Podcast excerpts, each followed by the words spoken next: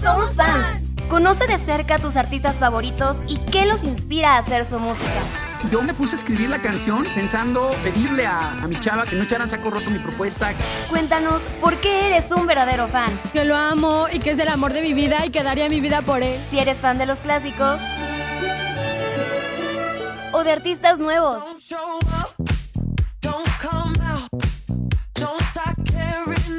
Comenzamos.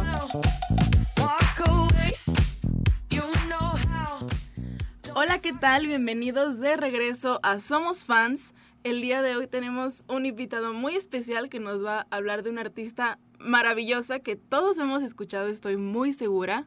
Estamos con Eric Guerrero. ¿Cómo estás? Encantadísimo de estar en tu programa. Yo desde que se estrenó el programa en Radio Universidad dije, yo tengo que estar en ese programa un día y hablar de mi artista favorita. Y aquí estoy por fin. Se llegó el día, por fin. Sí. Y es que hoy somos fans de Amaya Montero.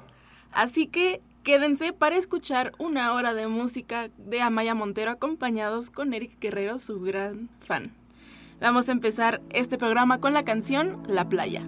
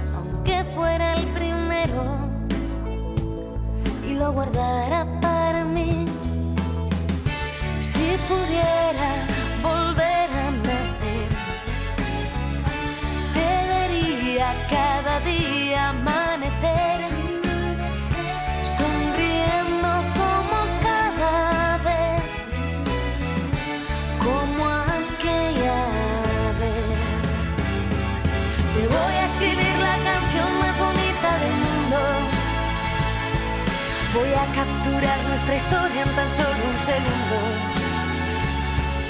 Un día verás que este loco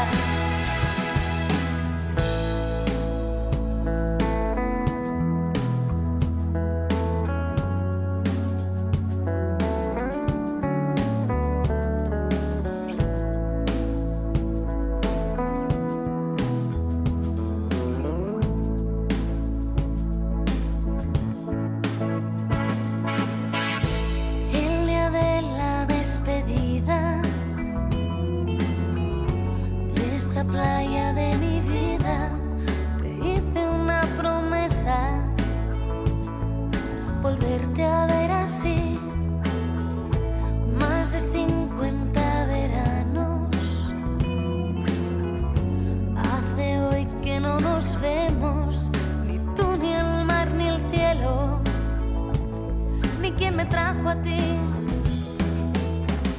Si pudiera.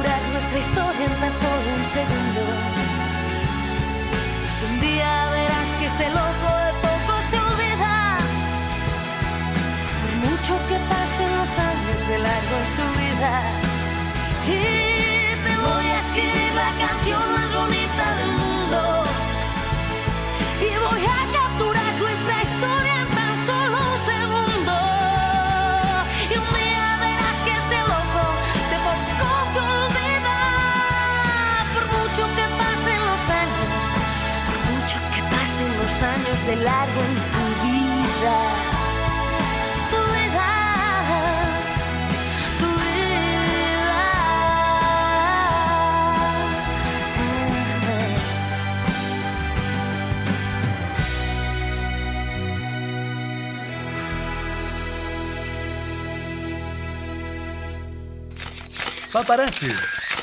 Una mirada de cerca. Eric, platícanos, ¿quién es Amaya Montero?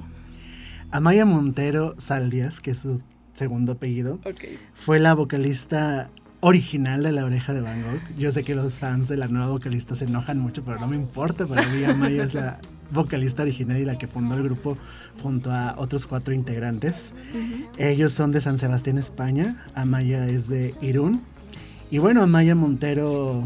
Ay, es que te podría decir tantas cosas de quién es Amaya Montero. Para mí es la mejor cantante del mundo, como te darás cuenta Oh, pero es una persona con muchos valores para mí, me parece una persona muy inteligente, con mucho carácter. Entonces, eso también lo admiro mucho de ella. Además es músico, ella compone, digo, desde que es solista, desde que se separó de la oreja de Van Gogh en 2007, ha compuesto íntegramente sus cuatro discos como solista. Entonces, eso también me parece un valor muy, muy importante. Ya en la oreja de Van Gogh componía prácticamente todas las canciones de la oreja, ella participaba en la música o en las letras, o había canciones que componía de manera íntegra, pero como solista ella eh, compone todas sus canciones. Y algo que me encanta de ellos y también de Maya es que siempre meten referencias a libros, a, poem a grandes poetas, a- al teatro. O sea, siento yo que para mí la oreja siempre fueron muy cultos y eso es algo que me gusta mucho porque luego tú dices, mencionan algo y dices, ¿qué es eso? Investigas y, oh, y pues ya te letras, ¿no? Entonces, eso también se me hace algo muy padre. A mí me pasó, por ejemplo, con eso que mencionas, con la canción de, de La Oreja de Van Gogh, la de Jueves. Ah, ok. La escuchaba de chiquita y hay una parte que dice las golondrinas del poema de Becker. Así es. Y ya estando más grande, o sea, yo no le entendía, yo no sabía que era Becker ni las golondrinas ni nada. Y estando más grande que leí a Becker y leí ese poema como que dije, ah, entonces a eso se refería. Y eso también se me hace algo muy bonito de cuando lo hacen en la música y que precisamente lo llegan a hacer mucho en, en sus canciones, ¿no? Y por ejemplo, sobre Amaya, que cómo empezó a, cantar, a tocar, ¿qué nos puedes platicar de, su historia? Fíjate que es algo bien curioso porque la oreja en general contaban que se juntaban primero los cuatro chavos. Entonces ellos ya eran amigos universitarios y el tecladista era el que cantaba, pero como que no les convencía ni a él mismo su voz como para, para la, la banda y empezaron a buscar vocalista. Entonces dicen que ellos se llamaban Los Sin Nombre. Entonces cuentan que en una ocasión el guitarrista Pablo fue a una cena y como amigos en común pues encontraron a Maya y él. Y entre las pláticas ella dijo, oye, que a mí me gusta mucho cantar, pero me da mucha pena. A Maya siempre cuenta que le da mucha pena esto de, de cantar. Pero le dijo, oye, pues ve a hacer un casting con nosotros, estamos buscando vocalista, haz una prueba. Amaya fue a hacer la prueba y se quedó y así surgió la oreja de Van Gogh. Ok. ¿Te parece si nos sigues platicando después de esta canción? Claro. Vamos a escuchar Quiero ser. Recuerdo si alguna canción son-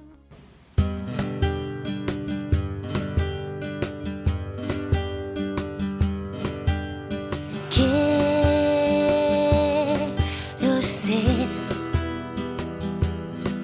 una palabra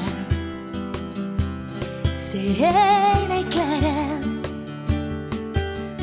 Quiero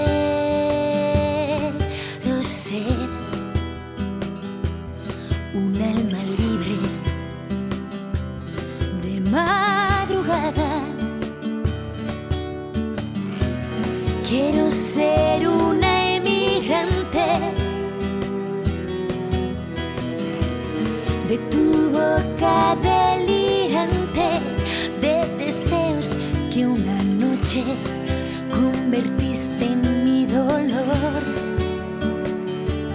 Quiero creer, quiero saber que dormiré a la verita tuya.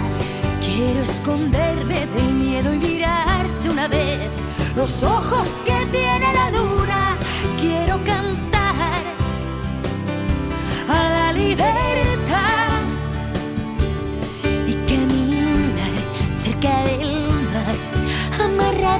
Siempre a tu cintura. Que esta locura de amarte no puede acabar, por mucho que te entre las dudas de si eres tú el que me hace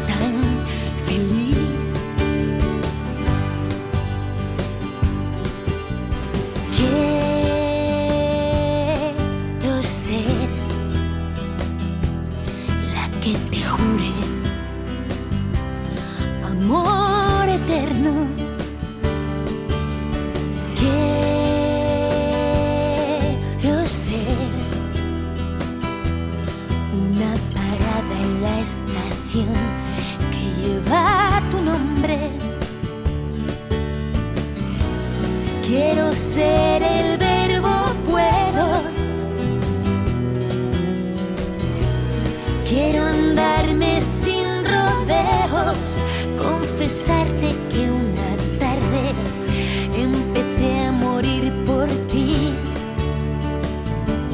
Quiero creer, quiero saber que dormiré a la verita tuya. Quiero esconderme del miedo y mirar de una vez los ojos que tiene la luna.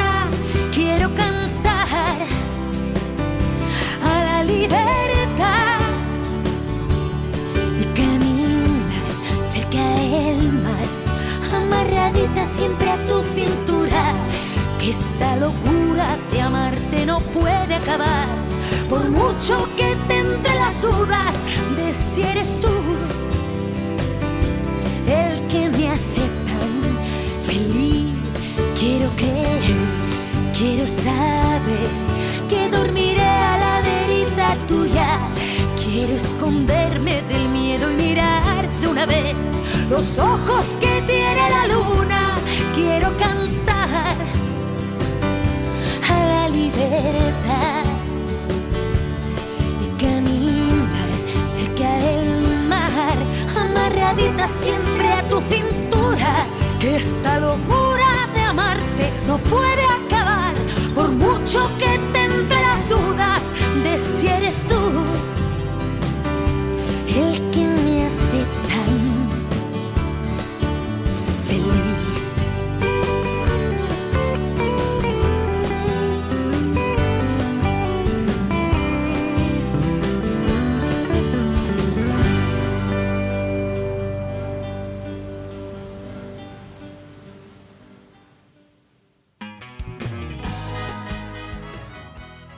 Bueno, Eric, nos venías platicando de cómo empezó Maya en- con su grupo, que no tenía nombre y así. ¿Qué pasó después? Sí, entonces ya cuando ellos se reúnen, fue algo bien padre porque ellos siempre cuentan que participaron en un concurso en su ciudad, allá en San Sebastián.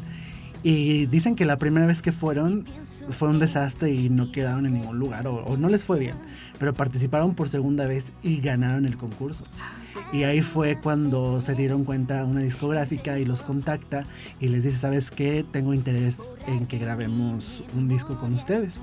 Y entonces ellos contaban la anécdota, por eso te digo que para mí Amaya es inteligente, tiene carácter, es visionaria, porque le preguntaron, ¿Tienes, ¿tienen maquetas hechas para un disco? Y que Amaya dijo, sí, tenemos como 25 canciones hechas. Y realmente no era verdad. Entonces nada más tenían las cuatro que presentaban en el concurso y ellos contaban, nos pusimos todo un verano a componer, a hacer canciones. Y entonces dicen, al final hicimos como 15, o sea, no hicieron las 25, pero de esas 15 salió su primer disco, Dile al Sol. Y este disco eh, salió en el año de 1998.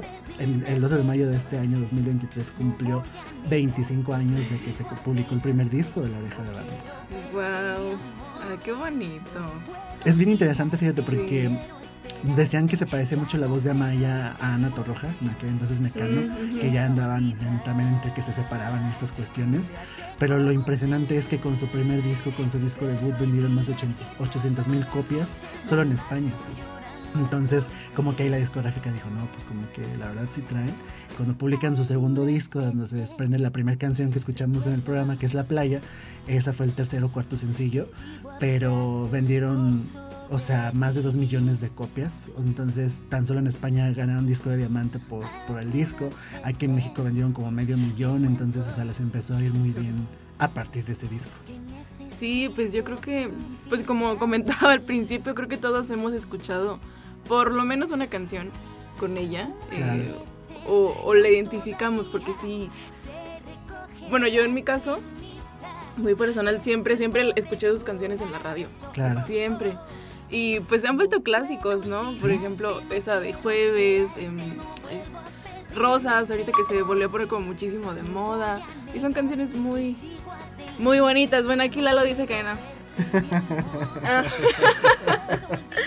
este, y qué interesante, a mí me gusta mucho escuchar cómo de repente los artistas pegan de la nada y sobre todo ahorita actualmente ya estamos en una época donde es más fácil llegar a más países, pero en aquel entonces todavía era de que comprar el disco, ir a las tiendas y todo, entonces pues eso le da como un plus. Entonces vamos a escuchar esta canción Tu mirada y seguimos con más de Somos Fans.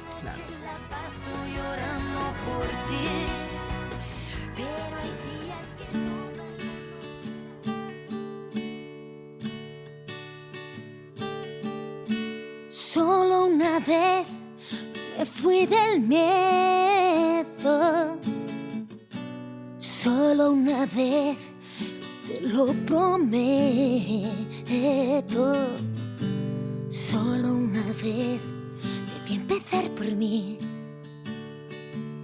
Pido al cielo que esta noche estés conmigo aquí.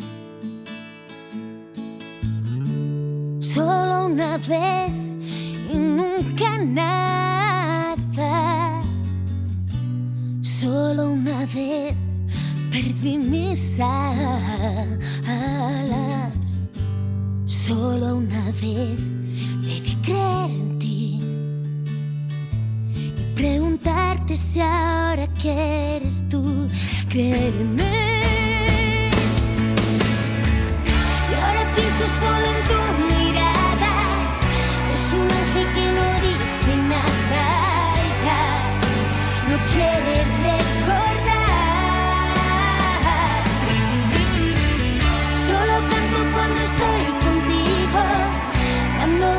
saber qué digo. Ya No puedo respirar. Solo una vez es casi nada.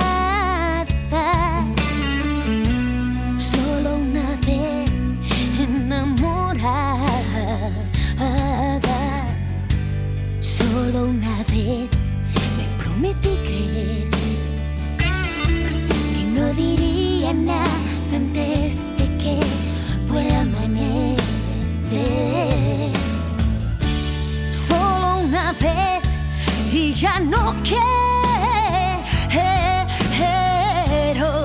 Solo una vez pisando el suelo. Solo una vez busqué todo el valor para este amor que ya no sabe hablar de los dos.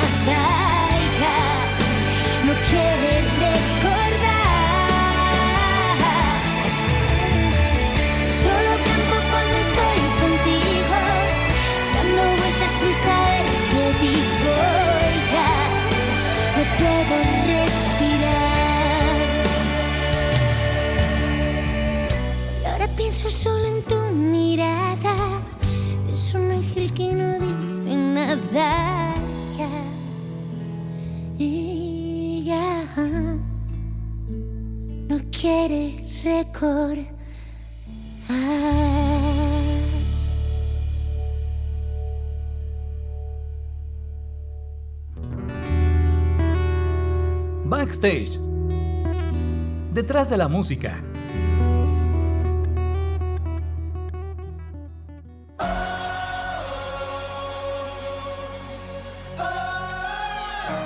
Y bueno, Eric, escogiste una canción para platicar acerca de ella en esta sección de backstage, que es 407.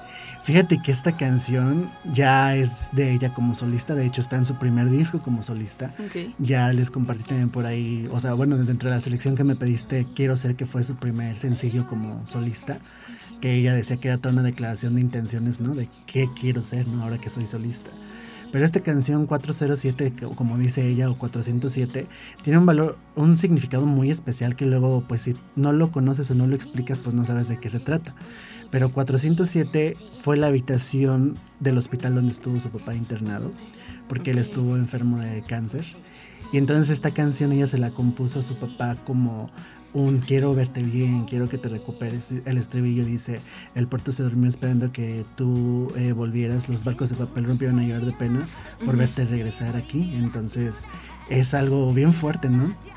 Es, tiene un significado muy especial para mí y la escogí porque años después, bueno, su papá falleció, falleció de cáncer, y luego ella en la gira le agregó un verso extra al- a la canción que decía, qué difícil es vivir sin ti, al final ya cuando cerraba la canción. Entonces era un ambiente así, así, sí, sí, súper tenso, sup- ajá, muy triste. Claro. Años después, mi mamá enferma de cáncer. Y sabes, yo toda mi vida, Amaya me ha acompañado en momentos de mi adolescencia y ya luego también de mi vida adulta y yo siempre he dicho, siempre compone una canción para los momentos que voy viviendo. Y entonces mi mamá enferma de cáncer, mi mamá también falleció de cáncer y, nuestro, y su papá y mi mamá fallecieron en febrero.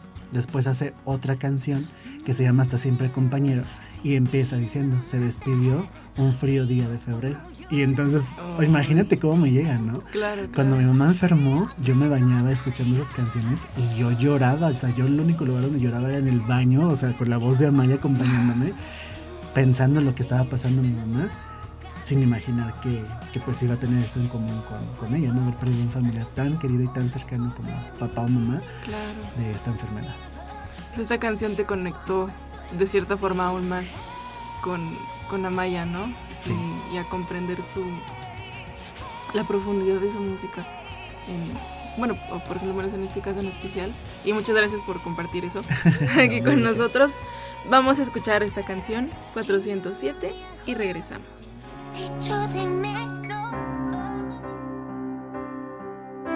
Sube la marea en esta habitación Pienso en el minuto en que todo cambió.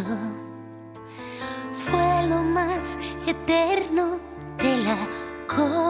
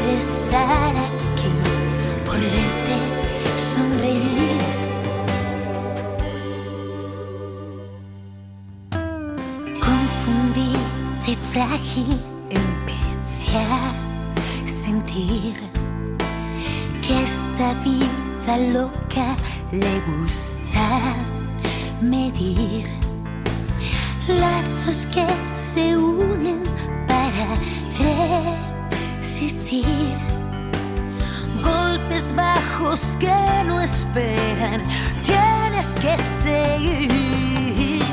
El puerto se durmió esperando a que tú volvieras. Los barcos de papel rompieron a llorar de pena. El mar se reveló y te confió toda su fuerza. Que yo te espero aquí, que doy porque vuelvas. El puerto se durmió esperando a que tú volvieras. Los barcos de papel rompieron a llorar de pena. El mar se reveló y te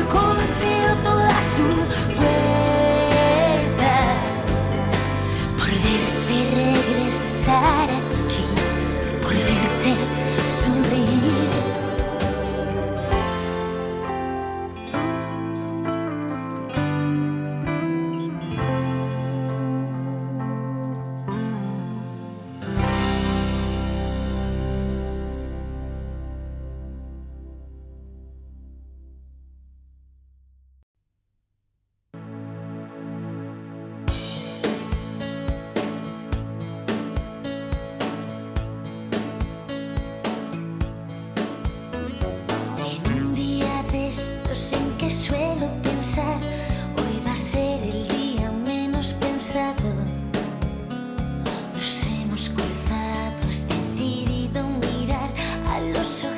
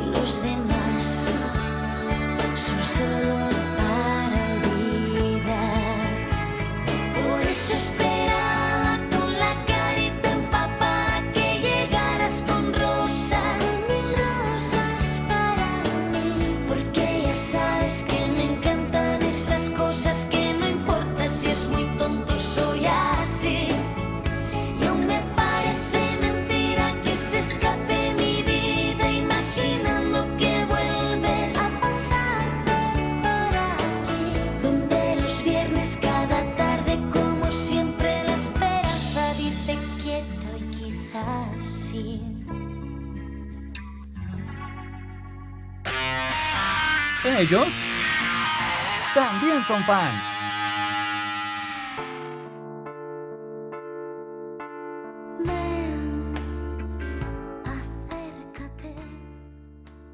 Estamos de regreso aquí en Somos Fans. Acabamos de escuchar la canción Rosas de la oreja de Van Gogh porque estamos hablando de Amaya Montero con Eric Guerrero. Y platícanos, ¿de quién era fan? Bueno, ¿de quién es fan Amaya Montero? Fíjate que es bien curioso porque le preguntaban en quién se han inspirado y, ellos decían, no, pues es que a veces nos inspiramos en bandas como Coldplay o YouTube o Nirvana porque ellos tocaban covers de, estas bandas. Ah, Entonces, o sea, pues era como una influencia muy general. Pero una vez Amaya vino a México y en un programa le dijeron que cantara un cover de un artista que le gustara. Y canto Me Cuesta Tanto Olvidarte de Amecan a mí me encanta la voz de ambas, pero, pero no sé, cómo cada una con su estilo. Y entonces también puedo decir que, yo, yo siento que Amaya sí tiene influencias de Ana Torroja y Mecano, por supuesto. Ella decía que cuando estaba chica le gustaba mucho los Ramazzotti y que ella escuchaba los Ramazzotti y como en el 2006, 2007 me parece fue, hizo un dueto con Eros Ramazzotti. Entonces ella decía, mm. es bien impresionante para mí que un artista al que yo admiro tanto y que me gustaba tanto cuando yo era una niña, yo haya podido cantar una canción con él y era un clásico. Él sacó un, disco de como de canciones que, que, ya se habían grabado y ella tuvo la fortuna de ser invitada por Eros Ramazzotti a, a esa colaboración. Qué bonito, qué bonito. Siempre es padre cuando ves a otros artistas colaborando con los artistas que ellos admiran. Porque es como cumplir también para ellos un sueño. Este, y por ejemplo, eso que comentas de Ana Torroja, ya, ya lo hemos platicado antes, ¿no? Que la gente como que las llega a comparar porque sí suenan muy parecido. Pero también qué interesante es que no ha sido como una causa de rivalidad entre ellas, sino al contrario. Eh, incluso ha sido una inspiración, ¿no? Para ella y, no he escuchado este, ese cover que dices, pero siento que se debe escuchar muy, muy chido. Eh, me cuesta tanto olvidarte con Amaya Montero. Y por ejemplo, ¿ha habido otras personalidades importantes en su vida? Bueno, nos platicaste de su papá. ¿Hay algún otro familiar, amistad que haya inspirado su música o situación en su vida? Fíjate que ella es muy familiar, muy, muy familiar y siempre cuenta que cada que hace una maqueta o se le ocurre una canción, un estribillo o algo, ella siempre cuenta que es muy clásica, lleva una grabadora y, si se le ocurren ideas, las graba, ¿no? Y luego ya las va poniendo en música. Ah, te digo, ella es músico, entonces toca el acordeón, toca la guitarra y toca el teclado, o el piano, son los instrumentos que, que Amaya toca. Entonces ella dice, entonces yo iba y le decía, por ejemplo, menciona mucho que Quiero ser, que fue su primera canción como solista, fue y se la enseñó a su hermana y a su mamá y, todavía estaba su papá, me parece. Y fue, ¿qué les parece? Si les gusta, se les hace bien esta canción. Y su hermana ha trabajado, desde que ella solista, ha trabajado muchísimo de su mano. Entonces, ahora que tiene su sobrino, su sobrino también es una parte muy importante en su vida. Entonces, es muy familiar a Maya. Ok. Bueno, entonces vamos a escuchar esta canción, Palabras y regresamos.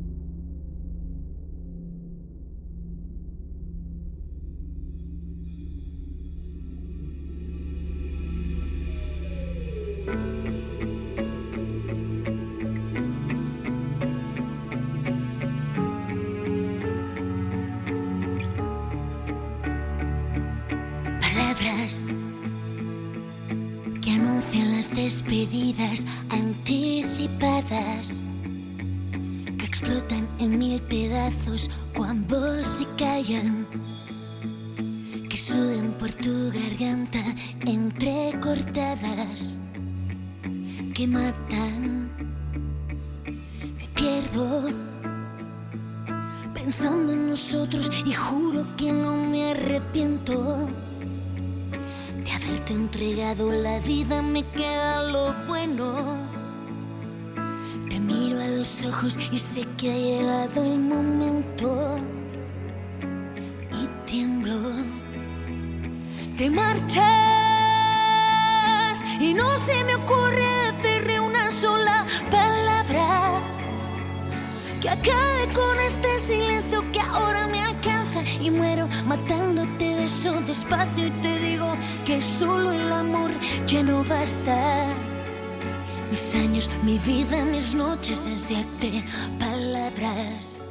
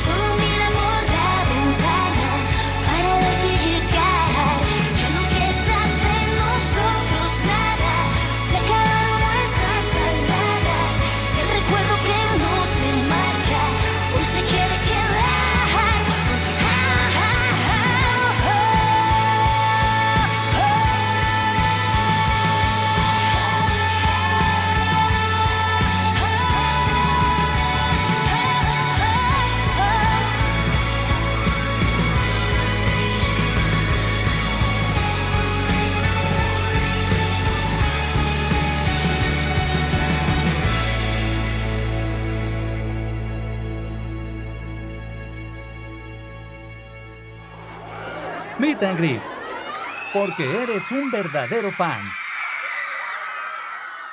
Y ahora bien, esperas mi respuesta y no sé.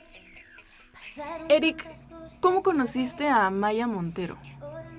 Fíjate que es bien interesante porque cuando se escuchaba mucho usar radio en aquel entonces, mi mamá ponía mucho la radio y recuerdo perfectamente esa tarde íbamos a visitar a mi abuelita. Y recuerdo que yo tenía 12 años, estaba saliendo de la primaria, entonces pusieron un como remix con éxitos de la oreja de Van Gogh. Y el primero que pusieron fue La Playa. Entonces, desde que Amaya dice, no sé si aún me recuerdas, o sea, cuando dice esto, se me puso la piel así de gallina, se me puso chinita. Y yo dije, ay, esa voz qué bonita. Y, o sea, me estremeció por completo. Y yo dije, ¿quién es? Y luego ponen la siguiente canción, cierra la puerta y, y cuídate. Y yo dije, esa canción yo la conocía. Y luego pusieron Soledad y me gustó Soledad. Y me empezaron a gustar las canciones. Y desde ahí me empecé a interesar. Empecé a buscarlos. Y, y luego me llamaba mucho la atención el nombre, La Oreja de Van Gogh. Yo decía, qué nombre tan original. O sea, Sí. y ahí empezó como mi curiosidad por el grupo, pero Amaya es la única cantante que con su voz, a mí me impresiona mucho porque ella tiene una voz muy ronca y muy nasal, desde mi punto de vista su voz hablada es muy ronca y muy nasal, y yo decía, ¿cómo puede cantar así como canta? O sea, su técnica vocal, digo yo que, que también sé de canto porque muchos años de mi vida me dediqué a- Ah, canto. Yo decía, ¿cómo imposta la voz de esa manera? No me lo puedo explicar. o sea, y luego tener un control para poder sostenerla en un concierto completo, notas agudas. Yo eso lo admiro mucho también de ella. Ella siempre ha dicho, no soy la mejor cantante, no tengo la mejor técnica vocal, pero me gusta, el mejor halago que puedo recibir es que me digan, tienes una personalidad en tu voz que no tiene cualquiera. Tu voz se reconoce por encima de muchas voces Sí. Dice, y ese es el mejor halago que puedo recibir. Y yo creo que sí, que voces y cantantes buenos hay muchos y estudiados y que, y que sean perfectos ¿no? en lo que hacen. Pero una voz que te transmita y que mueva masas, que fue lo que hizo Maya en La Oreja. Ahora como solista ya no es tan comercial, Ujú. pero, pero en La Oreja, o sea, de verdad llegó a cantar en Japón, ha grabado en francés, en italiano, en inglés, o sea, de verdad, o sea, fue un fenómeno mundial La Oreja de Van Gogh en su momento. Y para mí el mérito, por supuesto que lo tienen los chicos, pero también es mucho de Amaya porque ella era la líder, era la, la que estaba al frente. Claro. Entonces, así fue como conocí a Maya y, y la he seguido durante tantos años. Wow. Y, y por ejemplo, tienes por aquí unos discos Sí. autografiados que, bueno, si te parece bien, le- ahorita platicamos de eso en esta última sección. Y por mientras vamos a escuchar La Enredadera.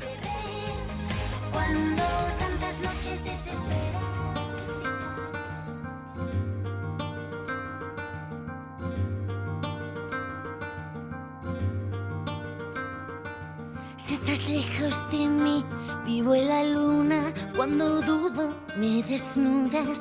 Y si dudas tú, yo acierto por los dos. Si estás aquí, soy tuya. Y si te fugas, te pongo en busca y captura. Y la presa se convierte en cazador. Si me acorralan, soy una fiera. Si tú me abrazas, la enredadera. Si es en tu cama, la chica mala. En pie de guerra, de sol a sol. Tambores del corazón, pasiones sin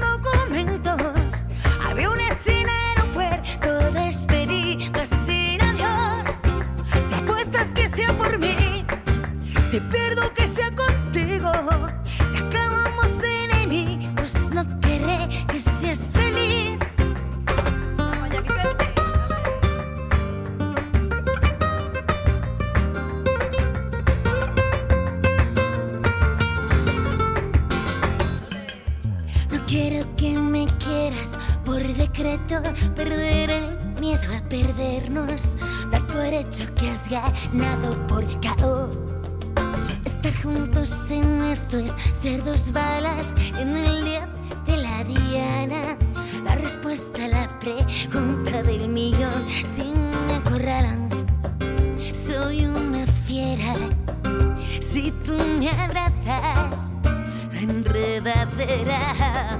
Si es en tu cama, chica mala, en pie de guerra, de sol a sol. Tambores del corazón,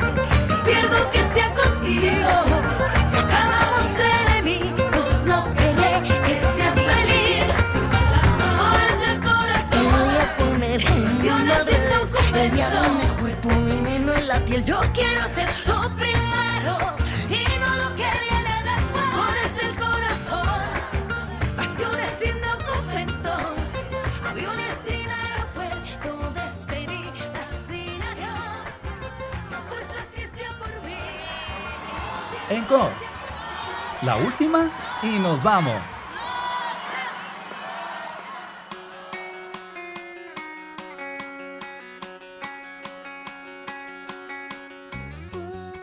Ahora sí, Eric, platícanos. Traes unos discos autografiados por Amaya.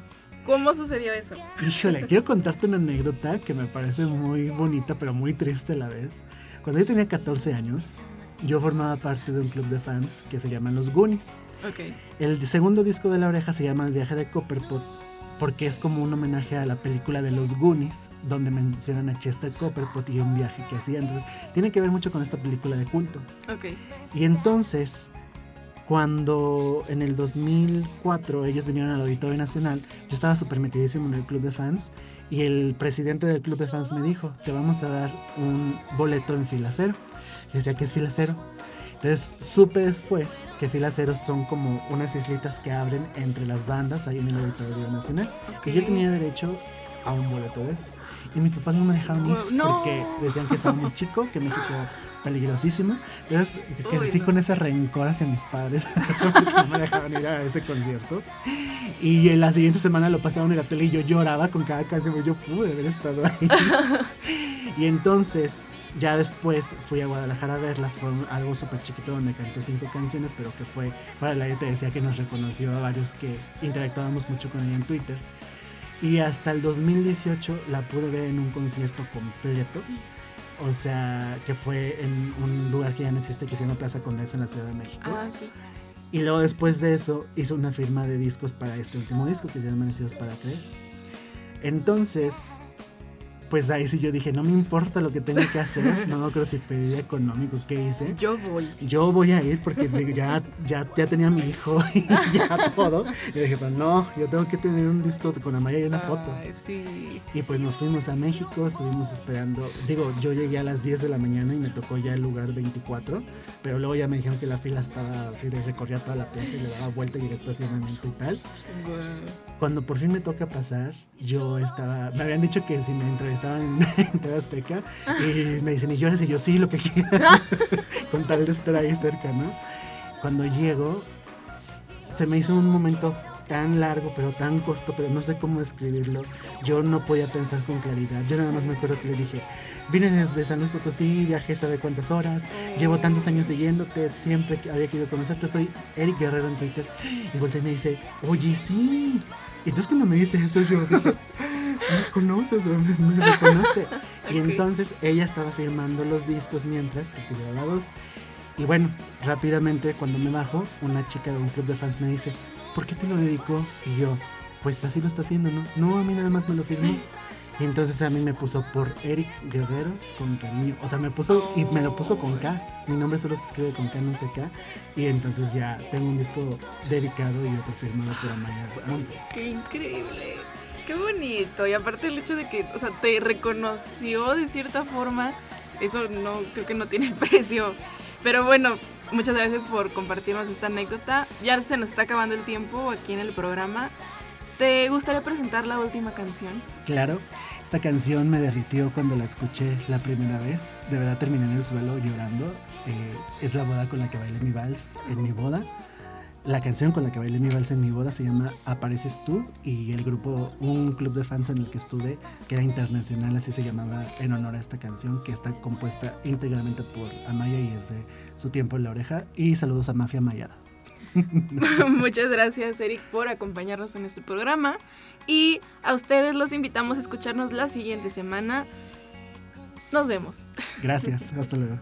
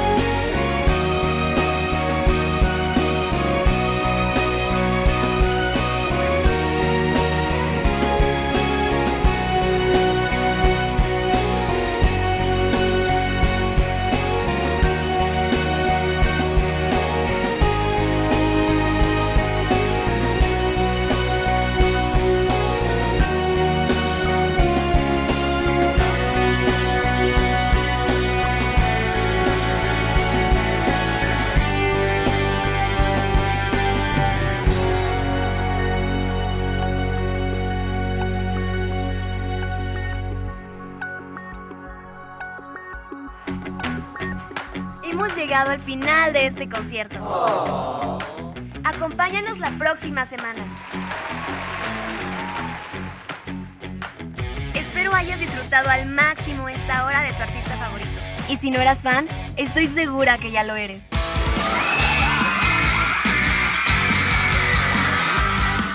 Somos fans. Soy Adriana Mar. Nos acompaña Lalo Carrillo en los controles, Malena Cruz y Cuco Velázquez en la producción. Gracias totales.